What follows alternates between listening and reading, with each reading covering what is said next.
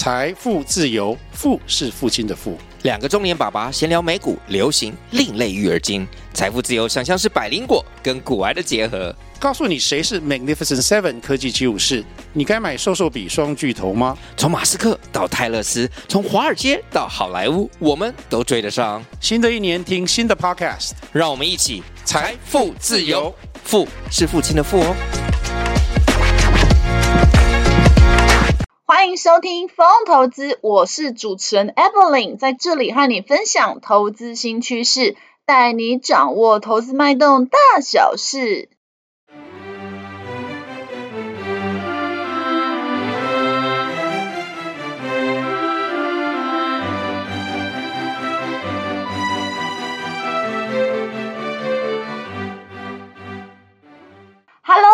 好，欢迎回到风投资。风投资啊，目前在 Apple Podcast、Mr. Bus、Google Podcast、s o n 等平台都有上架哦。有定时聆听的听众朋友们，谢谢你们的支持。Mr. Bus 播放器啊，最近有开放申请 Podcast 节目的免费推广。Evelyn 啊，希望可以让更多人听见这个节目，触及更多用户哦。因为编辑团队啊，会挑选适合的申请内容做推荐。包括用播放器的推播通知、官方账号动态贴文等等。申请啊的条件之一，就是在 Mister Bus 全能播放器 APP 上的节目评分至少四点零颗星才能够申请。而且啊，目前只有使用 iOS 系统的粉丝听众才能进行评分哦。Android 系统的用户 miss Bus 还会在筹备开发评分的功能。所以说，如果您使用的手机是 iPhone，麻烦您打开 miss Bus 的播放器。并且啊，搜寻到“风投资”这个节目，帮我找到评分的区块，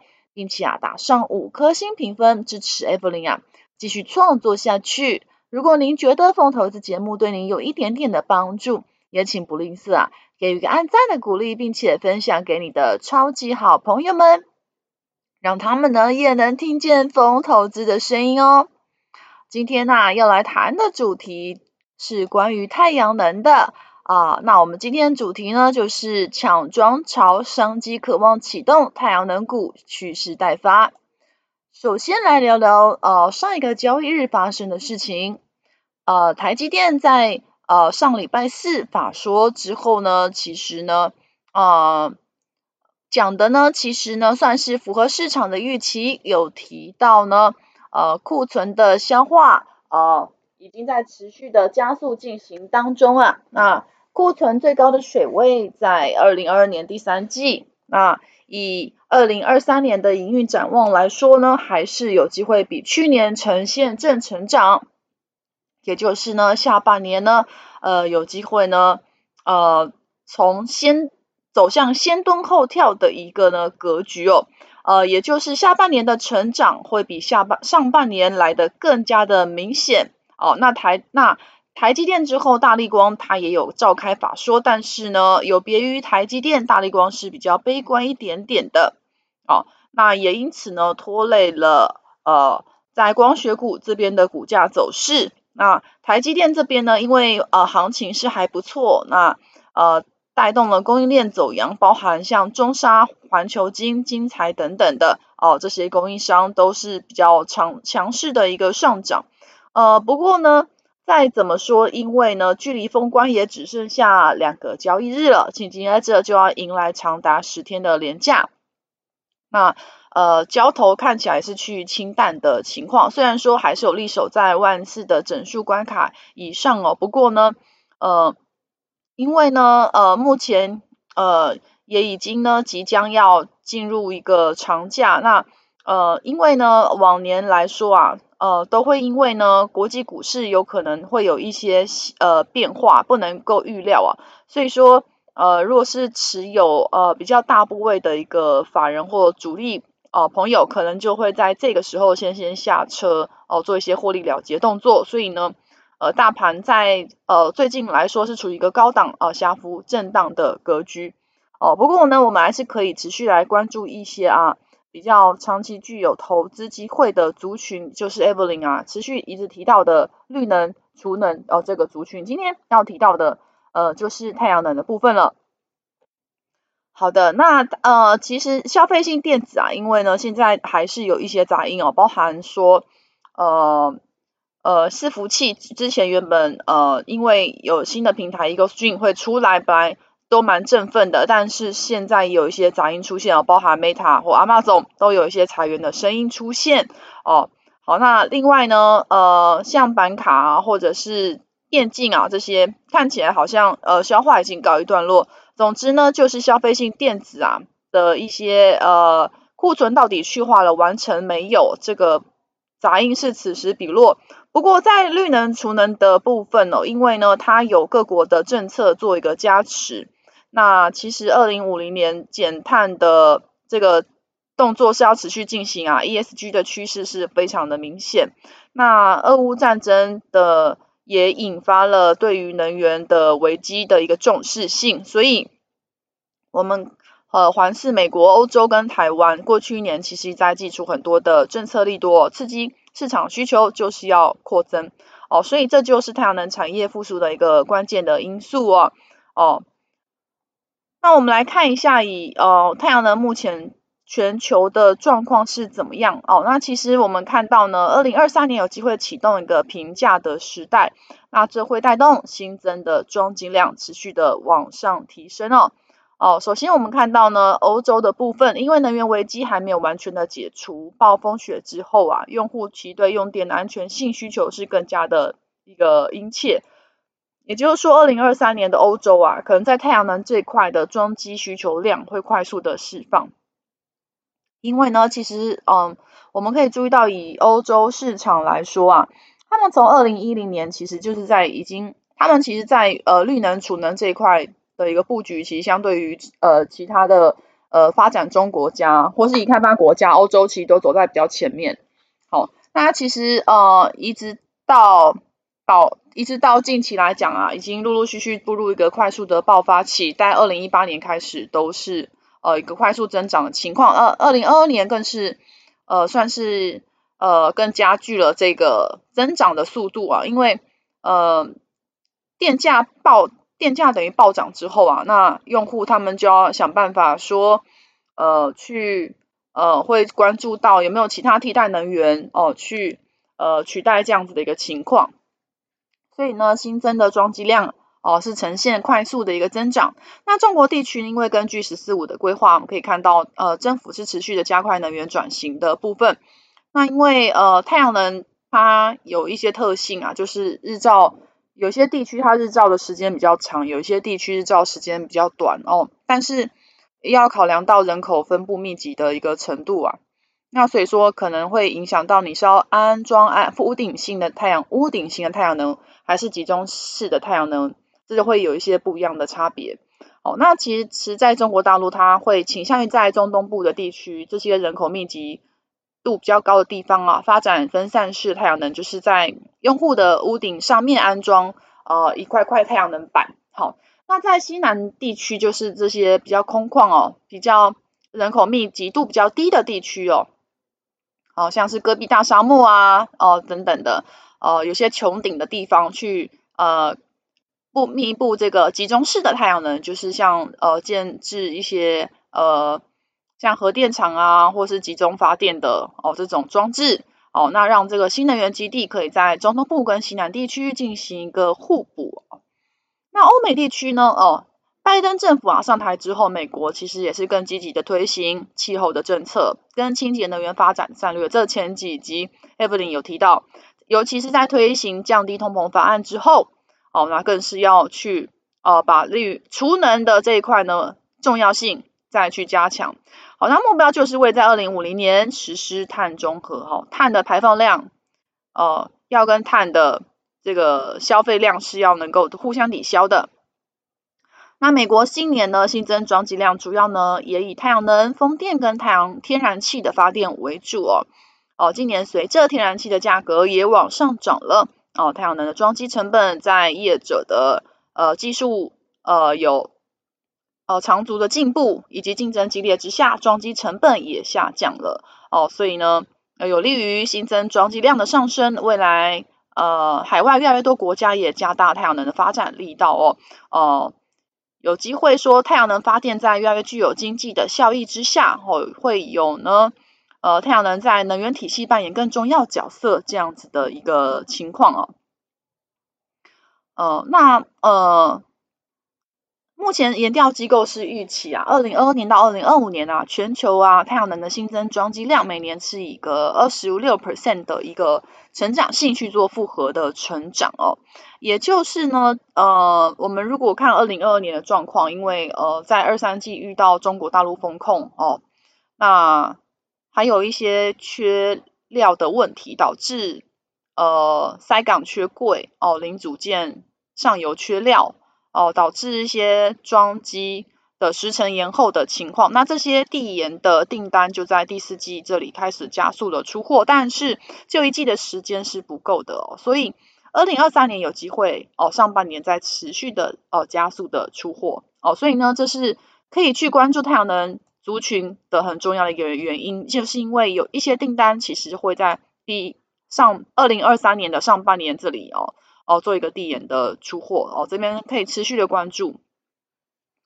哦，那再来是我们看完全球状况，再回过头来看台湾嘛。那我们要看台湾的市场，所以呃，台湾政府其实也是相当积极，因为呢，呃，有设定一个二零二五年的再生能源发展目标。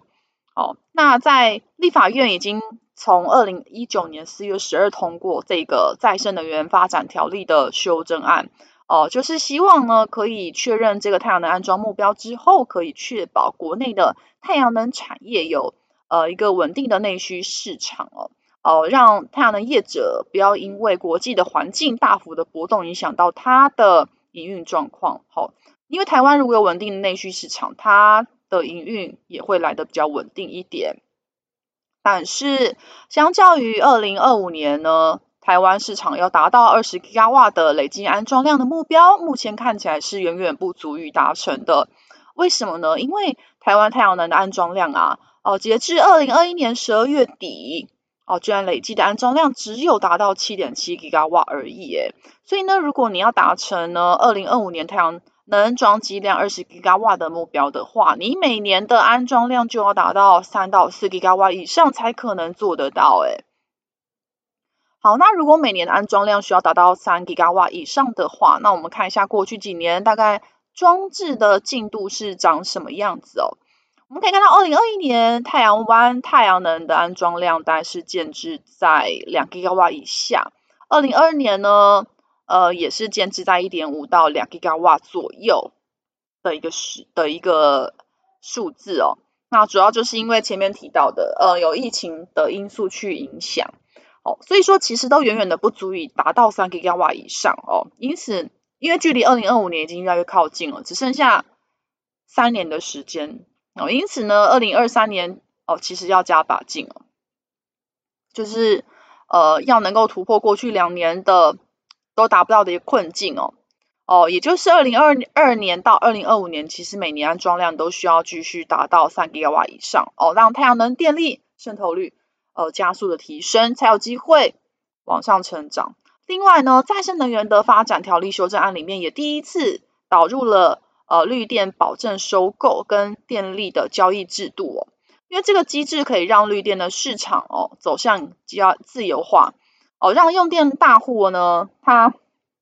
它呃必须要设置一定的容量的再生能源哦，不能够一直呃去大量的消费呃它的电。它必须要在超过一定的额度，它又必须跟那些新能源业者去购买，去购买绿电。那绿电业者呢，它生产出来它所需之外的电，它就可以在绿电市场进行交易，卖给用电大户。那这样子的一个电力交易平台哦，在二零二一年十一月份，台电的电力交易平台就正式营运了。哦，那它吸引了不少民间，它把他们的电力资源投入在电网里面，让太阳能电力渗透率进一步的提升上来，也鼓励了这些呃用电户哦哦去安装这个太阳能，让整个市场是越来越蓬勃发展的。好、哦，这是看好的第二个原因哦。哦，刚刚提到全球的装机量成长，然后台湾的。太阳能也因为绿电市场走向自由化，而且还有呢政策的一个制定之下，台湾每年也需要完成三吉瓦以上的装机量，所以哦，看起来呢，呃，其实是有还有内外市场都呃都一个加持推动的情况。那看好第三个理由就是呢，产业链的利润有持续的往中下游转移哦。哦，过去因为呢，呃，细料有很多业者哦，一直持续的去加入供应哦，那价格就呈现一个暴涨。因为呢，呃，当初因为环保的意识推动终端的需求上扬哦，所以呢，非常多细料公司哦，看到这个市场也很有商机，就呃纷纷的涌入，导致很多呢，像原本不是做这原本不是做太阳能的业者，他也加进来，像做工业系的厂商，呃，像做玻璃化工的龙头，他们也纷纷加入供应系的行列，结果导致系的价格暴涨。那下游就很辛苦了，因为上游的成本你取得的价格就已经很高了，就使太阳能装机并不具有经济效益，然后导致下游业者亏损之后纷纷的退出。哦，那随着近年来，因为呢。矽料的公司哦，持续的加入之后，因为市场终归会回归一个平衡，所以呢，产能加速释放的情况之下，竞争加剧，细料价格就在呢今年一月份迎来了转折点。好，细料价格开始迅速的下跌，需求萎缩，那又加上二零二三年初，也就是呃冬季啊，其实是适逢太阳能发电的一个淡季，所以。呃，具有技术能力跟供应链管理能力比较好的企业，才可以呢，继续的维持市场份额，才能够继续在市场上生存哦。也就产业链的利润会从刚刚提到的细料这样的上游移往中下游业者。好，中下游业者是像呃哪些呢？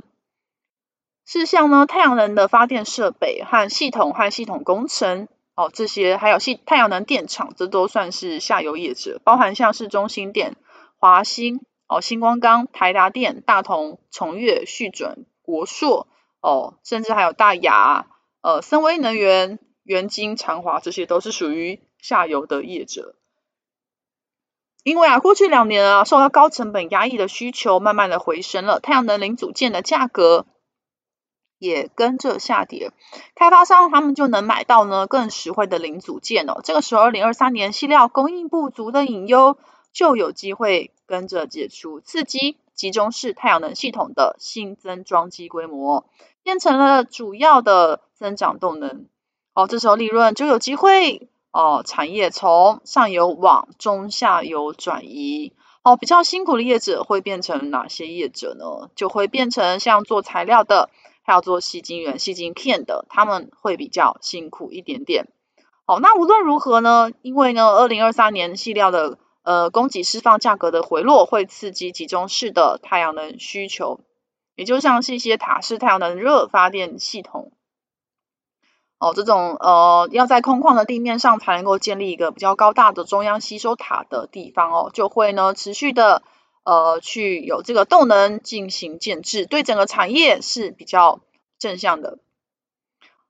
那我们来看看一下啊，刚刚提到产业链的一个利润会往中下游转移。那呃，放眼太阳能的族群，有哪些业者他们是在做系统或模组比重比较高的呢？呃，如果我们以营收比重呃的一个分项来来观察的话，像以三五七六的联合再生。它太阳能电池及模组呢，就占它的营收高达接近九成哦。